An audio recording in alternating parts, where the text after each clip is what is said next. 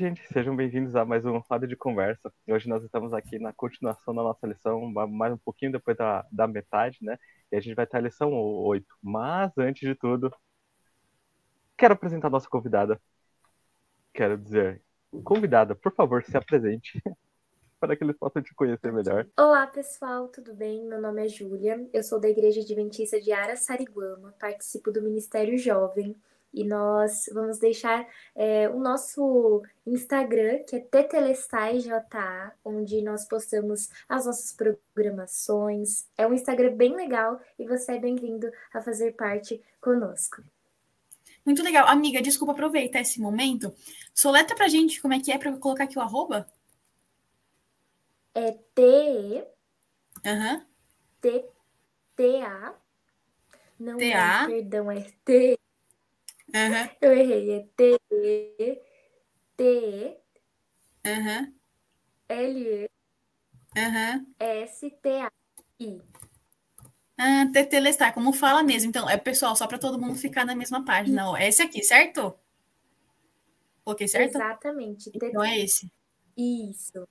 Um abraço pro pessoal de Araçariguama. É o nosso. E eu espero que você que está assistindo aí com a gente seja, se sinta tão bem-vindo quanto a Ju está aqui conosco. E espero que ela goste e que venha mais vezes. Como a Alice Sim. sempre fala, Como... convidaremos mais. Com certeza. Pode colocar. Gente, lição 8. Tema adoração. Eu tava, a gente estava conversando aqui um pouquinho antes sobre esse tema. E adoração é um tema fundamental. Na lição passada, se você não se lembra, na lição assim, lição mesmo, né? A gente estava falando sobre três mensagens angélicas, não é a da semana passada, tá? É, um dos temas principais que falava lá era adoração. E agora aqui em Levíticos, na outra lição, a gente bate nesse tema de novo e vem entender um pouco mais sobre como que Deus explicou para o povo ali naquela época essas questões relacionadas à adoração e o que nós podemos aprender do, de como é essa interação com Deus, o que Deus está esperando da gente, é, o que nós deveríamos, deveríamos fazer, o que, que é adoração de verdade, o que, que adorar a Deus significa e como isso pode afetar a minha e a sua vida, né? Uhum. Para começar esse tema, eu vou jogar uma pergunta aqui. Eu já vou dizer para vocês, spoilerzinho, eu achei muito legal a lista dessa semana. Você que está em casa, a gente só vai dar uma repassada, estude, porque tá muito boa mesmo. A pergunta que eu trouxe aqui, eu achei curioso, é que a lição fala das festas que tinham. é, do- que Israel fazia, e todas, todas as festas que tinham lá eram relacionadas à adoração. Todas, todas, assim. é, era um povo que era é, voltado totalmente para Deus, sabe? É Eu achei incrível isso. É um exemplo para como nós deveríamos viver hoje em dia. E aí eu queria perguntar para vocês, a primeira pergunta, como que essas festas que eles faziam apontavam para a vinda de Cristo e o perdão que ele nos oferece? E a segunda coisa, o que, que vocês acham dessa da maneira como a, a adoração era realizada ali através de festas e tudo mais? Olha, Mar, realmente, como você colocou, na lição traz cada festa, a simbologia, e, cara, é muito atual, assim, pra gente. Então, é uma forma muito interessante como cada coisa tinha a ver com a gente hoje. Então, por exemplo, na lição comenta a Páscoa, que a gente tem, a gente entende, né, que é Cristo Cordeiro que viria e veio para salvar do pecado e redimir a todos. Então, aí tá uma forma do perdão, por exemplo, na, na festa da Páscoa. Outra que é interessante, dos pães e fermentos, eu falo, nossa, que pães e fermentos tem a ver? Mas é que Jesus, ele é o pão da vida. Então, achei Cara, ca- cada uma delas tinha uma coisa. A das primícias também, que falava que da ressurreição de Cristo e daqueles que morreram em Cristo. Então, assim, realmente, cada festa eu achei muito legal, porque não era só uma festa para falar, ai, tem festa. Não, cada uma tinha um propósito, um significado. Eu acho que isso é muito interessante. Além disso, é, eu acho muito interessante que não importava a festa que acontecia, como a gente estava comentando, o foco principal de tudo era Cristo. Então, eles não estavam lá para, para um clube, por exemplo, aplicando para a nossa vida. Eles não estão, eles não estavam indo para a igreja, por exemplo, para ser um clube, mas eles estavam indo lá realmente para adorar a Deus. Tinha um propósito maior em tudo aquilo que era feito. Então, eu acho que isso é muito bonito. E a, além disso, né, você vê como um povo que adorava aquele Deus que viria, né, baseado na promessa que ele fez lá atrás, aguardando pelo Messias que viria. Eu achei isso muito bonito. Bom, é, é realmente muito legal olhar na lição e analisar que tem cada significadozinho, como a Elisa falou mesmo, é muito atual. E normalmente, assim, quando, falando eu, por exemplo, antes quando eu li essa parte de, de Levítico, eu ficava tipo, nossa, uma festa, ok, sabe? Tipo, eu não buscava pro significado. E Exato. quando você vê, você fica muito surpreso, sabe? E aí na pergunta que você fez, você comentou da questão do perdão. Aí a que me chamou a atenção foi a festa das primícias, que era de agradecimento pelos primeiros frutos da colheita, que aí fazia essa referência à questão da ressurreição de Cristo e a ressurreição das pessoas que creram nele quando ele voltar. Então, assim, é muito legal porque, tipo, você não vê só a, a, comemoração que tinha, por exemplo, da Páscoa, que é a primeira que eu acho que vem na cabeça de todo mundo, né? Mas, tipo, tinha muitas outras que o significado é tão importante quanto.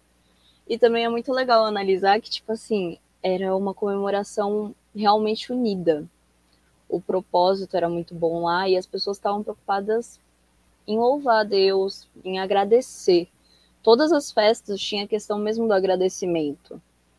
Então isso é, é muito legal. Então, como eu falei, é, eu pensava que Levítico era um muito antigo. Falava assim só daquela época, mas a partir desse estudo eu percebi que tem muita relação com a gente, tem muita relação com e principalmente com Cristo Jesus. E eu achei muito interessante a festa das trombetas, que era uma advertência e um convite para se preparar para a segunda volta de Cristo Jesus e a hora final do juízo. E olha que essência, né, que significado importante para nós, né? Porque precisamos nos preparar para a volta de Cristo Jesus, para o juízo final. Gente, eu adorei. Não sei se vocês separaram, mas cada pessoa aqui é... fez menção a uma festa diferente que era feita em Israel e que isso ensinou, trouxe coisas sobre o relacionamento e como o que nós podemos aprender sobre Cristo, né? Então fica a dica para você aí. Continue estudando a lição, veja, se interesse por isso, porque a mesma ideia que a Júlia falou, eu também sinto isso, aqui o livro de Levíticos, ele parece, quando eu li antes, parece algo que é difícil de se aplicar. Eu não entendi o significado. Mas essa lição tá bem esclarecedora, tem muita coisa legal que dá para aprender, que tá dando para descobrir. E aí você começa a ver que cada, cada coisa que era feita, que Deus tinha ordenado eles a fazer e tinha passado ali, tinha um sentido, tinha um significado. E aquilo ajudava eles a viver uma vida melhor e ter um relacionamento melhor com Deus também. E, gente, outra coisa que está muito boa também é o nosso roda de conversa. Porque se você está assistindo até aqui, você está gostando. Eu espero que você esteja gostando. Verdade. Então, se você está gostando, deixe o seu curtir aí.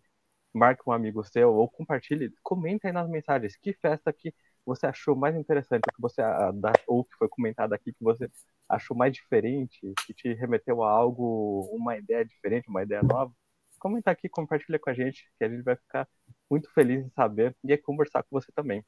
Roda de conversa, você tá vendo nós quatro aqui gravando, só que você também tá dentro e você também faz parte dessa roda de conversa. Então fique à vontade.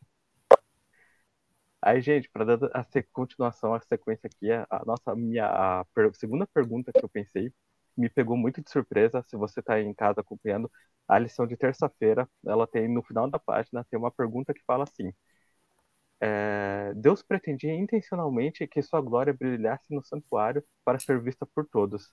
O que isso revela sobre o seu caráter e seus desejos? No caso aqui, o caráter e desejos de Deus, né? Uhum. E isso aqui, essa pergunta eu achei incrível, me pegou muito de surpresa. Eu achei que ela falava muito sobre a, é, assim, a essência da adoração. E eu vou deixar essa pergunta para vocês responderem aqui. Olha, Má, vendo ela, eu pensei muito em uma coisa, né? Naquela época no Egito, não que hoje a gente não tem, mas vamos pegar, pensar naquela época, né, do povo de Israel e tudo mais, que passou por tantas fases. E eu acredito que é interessante a gente ver aí eu acho que isso tinha muito a ver com mostrar que existia um único Deus verdadeiro. Isso foi um ponto que me pegou bastante, que eu falei, uau, que interessante para a gente pensar. Então, essa glória brilhar de uma forma que nenhum outro Deus vai ter isso. Então, só existe um Deus a ser adorado. E não porque ele é arbitrário, quer ser só ele receber toda a adoração. Não, mas mostrar para o povo aonde eles tinham que pôr a confiança deles. Não era no Deus Sol, no Deus Baal, Deus sei lá o quê era no Deus de Israel. Então, isso é uma representação de quem ele é. E uma outra coisa que eu acho que é interessante é dentro disso, né, essa glória que brilhava no santuário era a Shekinah, né? E essa Shekinah, que ela é? Pode-se dizer que é o próprio Deus. Então, você vê que a glória de Deus no povo de Israel. Então, fica aí uma coisa para a gente pensar, né? É Deus com o povo. Então, a missão que o povo tinha de levar a glória de Deus, né? Levar Deus para as outras pessoas pelo seu testemunho. E uma outra questão que eu acho que é muito bonita, né? De Deus estar com o povo em todos os momentos. Mas aí tem uma coisa que eu acho que é importante a gente falar. Porque tem uma coisa que hoje em dia, Shekinah, você já pensa naquela música, eu quero receber a tua Shekinah. Só que aí tem um ponto muito importante. É... Você já parou para pensar no que é a Shekinah?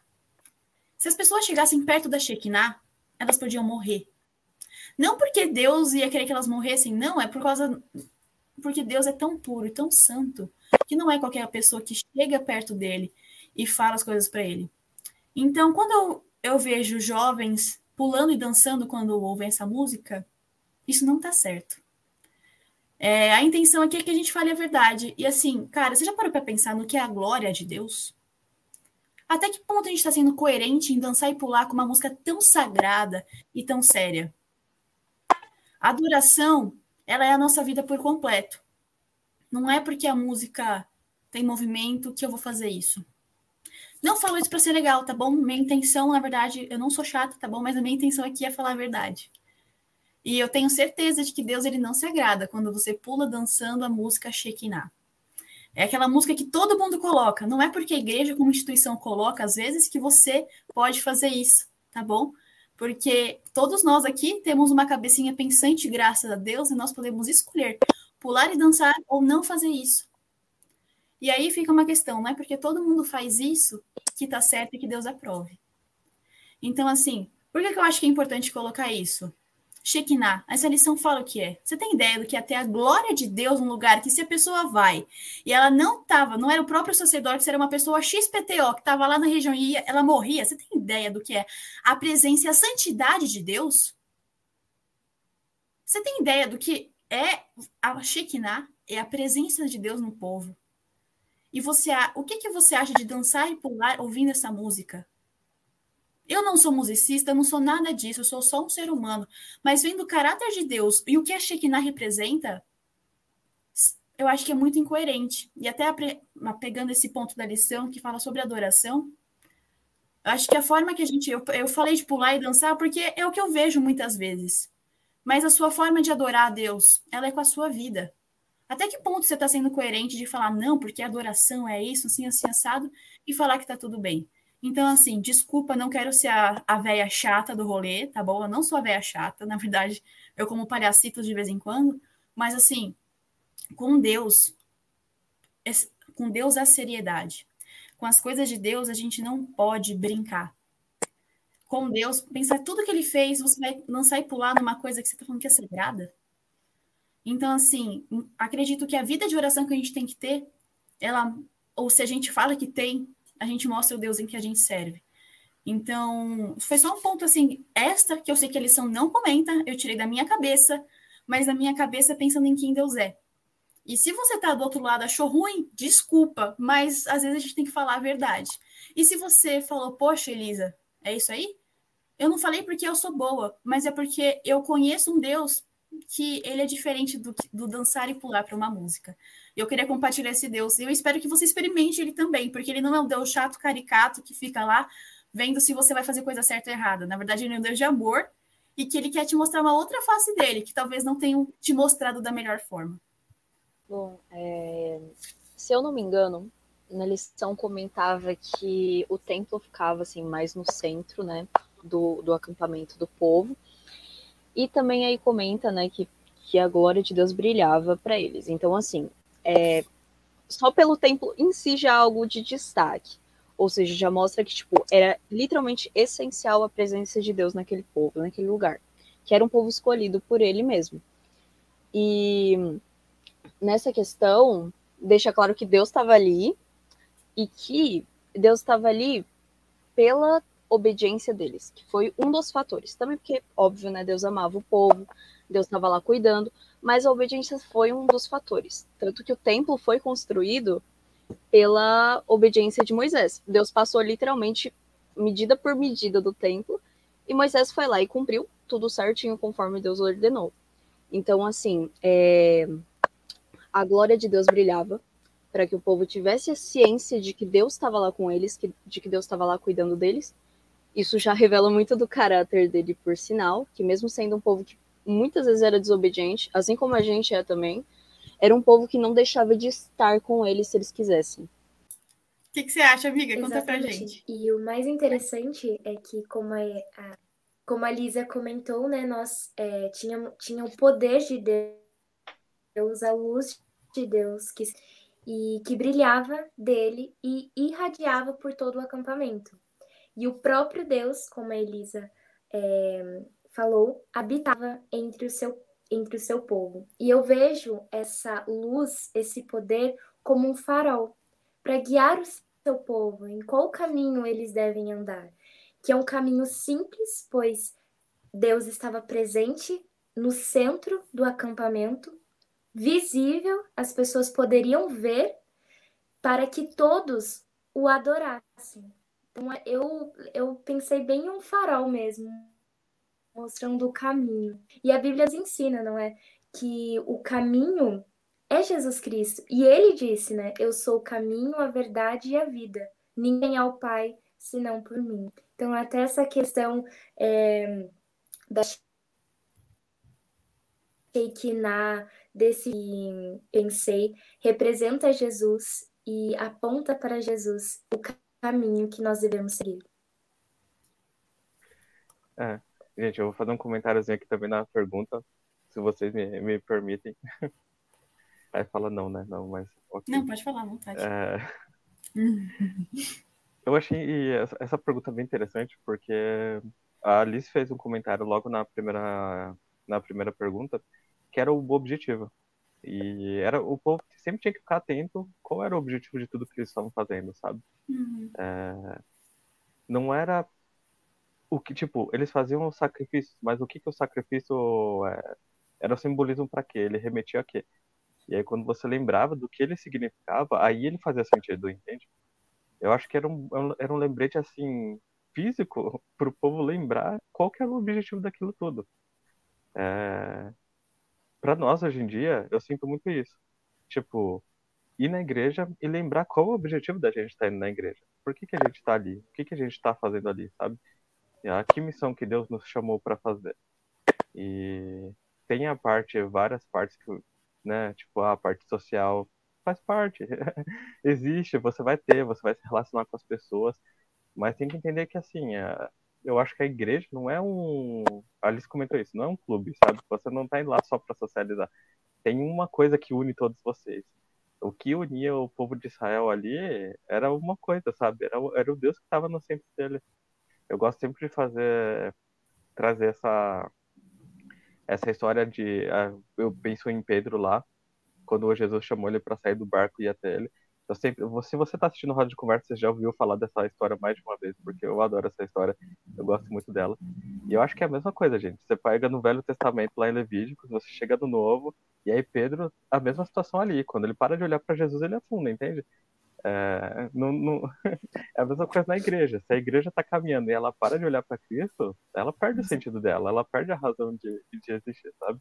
E aí uhum. começa a, a ter é, brigas, discussões, eu diria até picuinhos, assim, por coisas que você fala, você fala, nossa, mas esse não é o objetivo, a gente não poderia resolver isso de uma maneira mais, tipo, ah, resolve isso, vai porque realmente importa, sabe? E aí, nessa lição, eu entendi, a adoração está no centro de tudo, sabe? Quando a igreja deixa de discutir, de falar sobre o que é adoração, sobre quem está, é, é, ele está, nós estamos adorando, aí a gente começa a encontrar uns obstáculos que não tem nada a ver com o nosso propósito, sabe? não tem nada a ver com o que a gente está tá fazendo ali. São problemas porque as pessoas têm ideias diferentes, mas não deveriam ser problemas grandes, entende? Uhum. Porque, enfim, não é esse o propósito, não é esse o objetivo. E é isso, gente. Agora, nós ainda não terminamos. Calma aí, nós vamos para o momento que você, se você não conhece, você vai conhecer agora, que é super especial. O momento do Fala Aí. Então, Liz. Momento Fala Aí! Esse é o momento do Fala Aí, como eu disse antes se você não conhece, vou te explicar agora. A gente resume a lição em uma palavra e explica o porquê que a gente escolhe essa palavra. Então, outro momento para você compartilhar, comentar aí.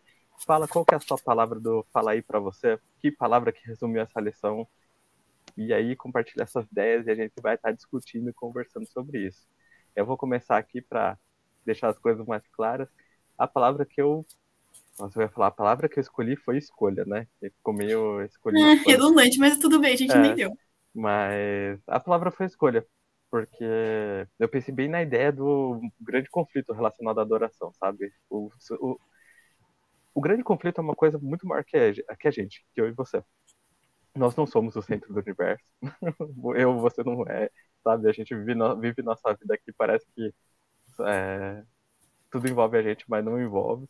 Mas tem uma, uma pergunta, uma escolha que eu acho que é a mais importante na vida de cada pessoa. É quem você vai escolher adorar.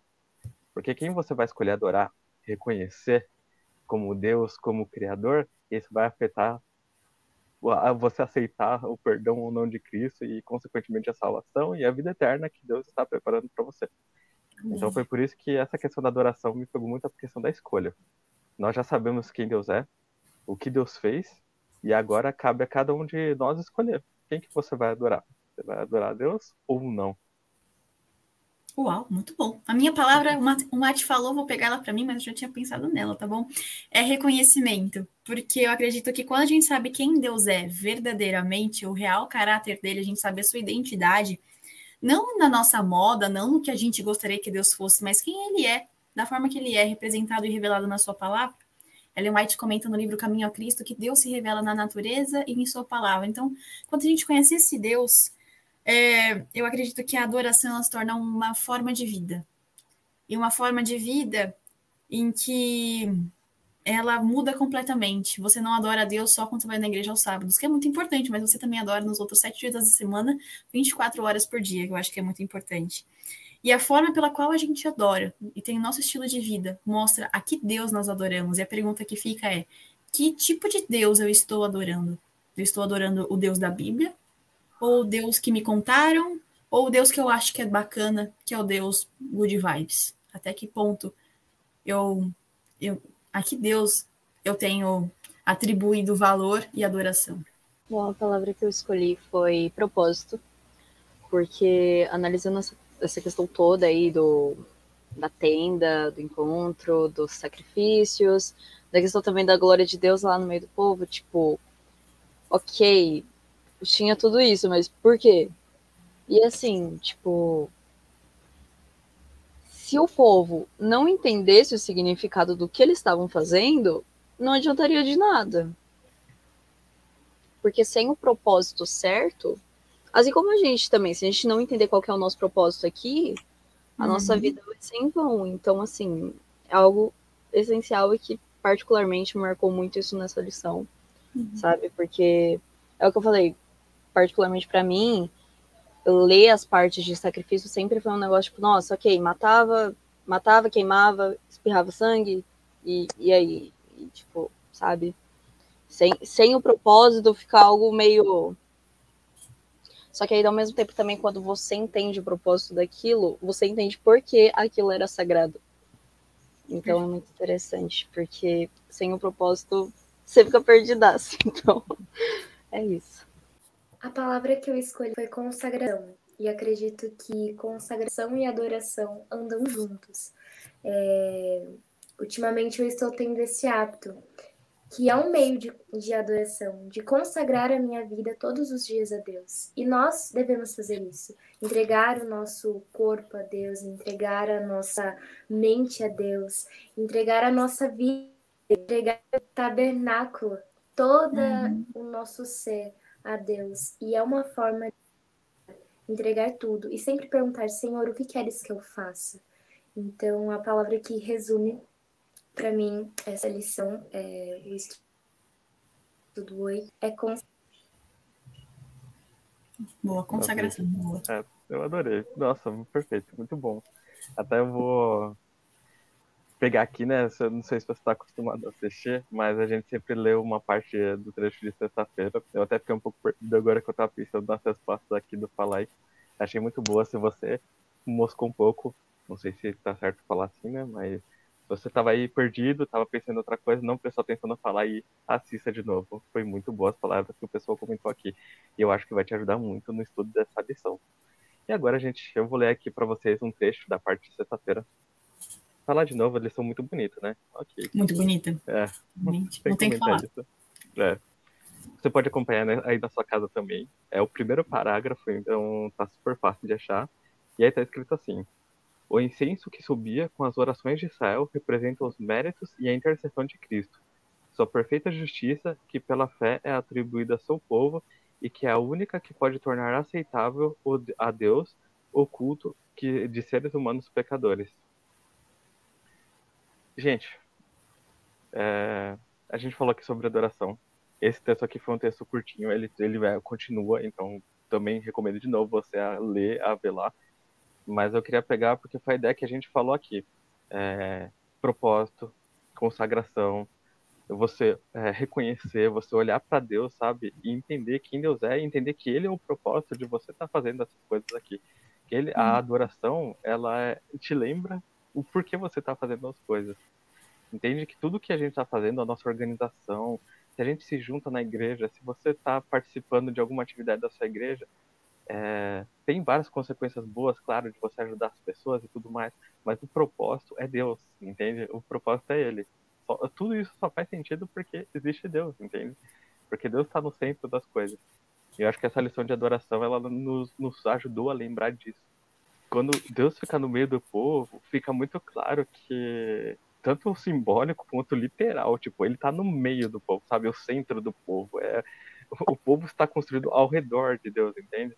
Acho que isso é uma mensagem muito clara para como a gente tem que viver a nossa vida. Eu adorei uhum. muito como a, a, a Ju falou de consagração, porque. Tipo, pensa assim, é exatamente assim que a gente vive, devia, deveria viver nossa, nossas vidas como cristãos. Entende? É você olhar para Deus e pensar, ele está no centro da sua vida como ele estava no centro de Israel. E aí, a partir desse momento, eu acho que as, as decisões começam a ficar mais fáceis. Mais fáceis. Você começa, quando você se pergunta, é, Deus é o, é o propósito da minha vida, está no centro da minha vida. Como que eu deveria me relacionar a alguma coisa ou outra, sabe? Você começa a ver que as coisas não são tão. Eu não vou dizer que não são difíceis, tem situações que realmente são difíceis, mas muita coisa que parecia complicada não é tão complicada assim, sabe? Na verdade é bem claro. E aí a maior dificuldade que a gente tem às vezes é de realmente abrir mão de algumas coisas e seguir a, a vontade de Deus. Mas as coisas ficam mais claras. Assim. E é isso que eu queria passar, a gente queria passar aqui nesse roda de conversa para você. Espero que você tenha gostado. Ju, muito obrigado pela sua presença. A gente fica feliz de ter você aqui, ter conversado aqui conosco um pouquinho. e vai falar. Eu vou abrir parênteses aqui.